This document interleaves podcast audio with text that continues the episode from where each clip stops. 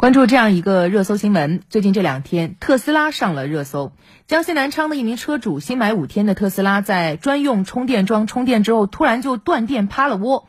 车子出问题很常见，但是随后特斯拉一连串的甩锅行为，却让网友直呼受不了。怎么回事呢？我们来听江西一台记者的报道。现在这个车能打开吗？现在电源都无法启动，窗户也关不上，只能用纸皮挡一下。现在又在下雨。呃，什么东西都没有，关不上窗了，又下着雨，总要用最简单的办法去处理掉了。新车就变成这个样子，心里是很不爽的。它这个品牌定位的这个形象，现在变成这个样子，连下个雨都没有办法处理，还不如一张纸壳啊。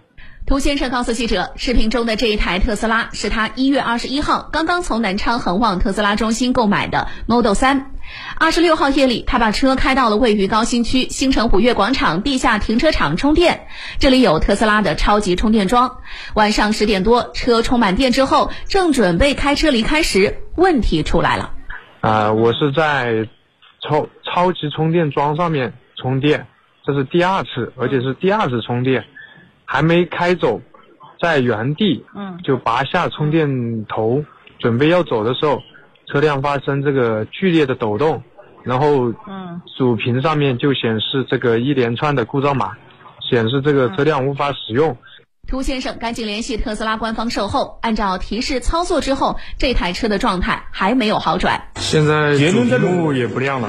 说车这一块他们也没办法。就这样，涂先生只好把车留在停车场过夜，车窗玻璃都摇不上去。第二天中午，南昌下起了小雨，特斯拉的售后人员到达现场后，把车拉到了拖车上。因为车已断电，工作人员只好把纸壳子用胶带固定在车玻璃上，这才有了最开始的那一幕。哇，新车啊，这样尴尬，可以想而知，消费者心里肯定火大。嗯，那之后呢，有有事儿你就去售后嘛，对吧？记者跟涂先生一起去了南昌市的特斯拉 4S 店。结果呢？特斯拉售后的负责人给出的答复居然是国家电网的电流太大，导致充电时瞬间的电流过大，烧坏了逆变器。我不知道大家懂不懂电啊？听到这句话，我简直是无力吐槽。就是那个就是逆变器，然后是因为电流过载，然后它是被那个那个烟火保烟火保险丝给自己自己自己熔掉了。就是说，因为从这个诊断的这个数据上面看的话，是是因为这个瞬间电流过载。导致的。这名负责人解释，逆变器之所以损毁，是因为车子冲入的瞬间电流过大。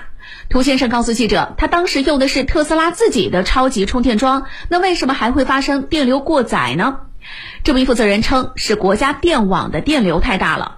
就是外面那个充电桩啊，不管哪一个充电桩，就是包括我们的特斯拉充电桩，它是一样的，它就是把整流有个整流器，这个电压它变化的话，这个电压。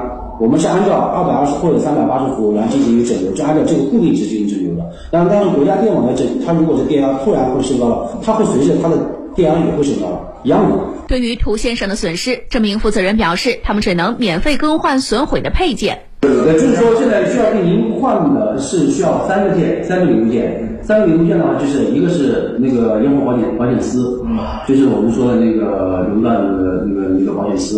这样的话，我们是建议给您更换，免费给您更换一个这个十号电池。对于恒旺特斯拉中心的处理方案，涂先生无法接受。他说：“用特斯拉的充电桩给新买五天的特斯拉充电，就发生这么大的故障，他希望退换车。”售后负责人表示，他会把涂先生的诉求向上面反映。随后，涂先生又拨通了特斯拉的官方售后电话。目前咱可能有不一定都是咱们车辆有问题，虽然最终是咱们车辆被充，呃，他也是说这个充电过载嘛，导致的车辆的这些。故障也有可能，不排除是充电桩的问题。客服表示要解决车的问题，目前涂先生只能和特斯拉中心进行沟通。可能需要先呃车辆可能需要先放在店内来进行维修。嗯，然后具体维修时间什么维修结果的话，确实需要跟服务中心来沟通。对，听到刚才 4S 店那个售后负责人啊给出的那个答复，我就想到一句话。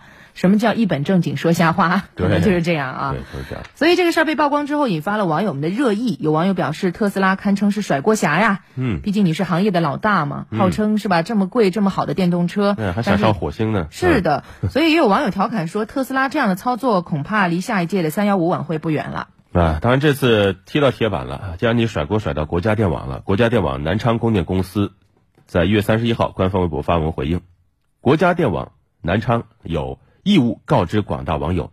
特斯拉自用充电站是其特有的充电技术标准。特斯拉电动车是与特斯拉专用充电装置直接连接并使用，而非是用电源线路连接特斯拉电动车。建议特斯拉公司请专业人士认真查找车辆充电故障原因。国家电网公司将对网络不妥及不符合实际的言论。造成我公司不良影响，保留追究责任的权利。对啊，所以是挑人背锅，那没捡到软柿子，挑了最硬的那一个。面对国家电网的强硬的回怼，特斯拉昨天向南昌电网道歉了。在道歉声明当中，他们写道：“特斯拉汽车北京有限公司关于近日南昌车主充电后出现异常的情况，初步判断故障是充电时瞬间电流过载所导致的。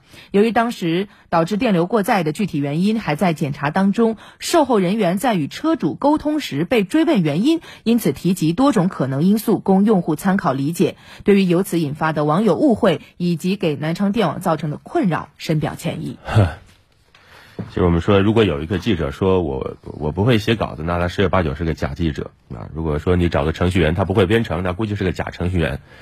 一个电动车的售后不懂电，那他是个什么样的公司，我也不知道。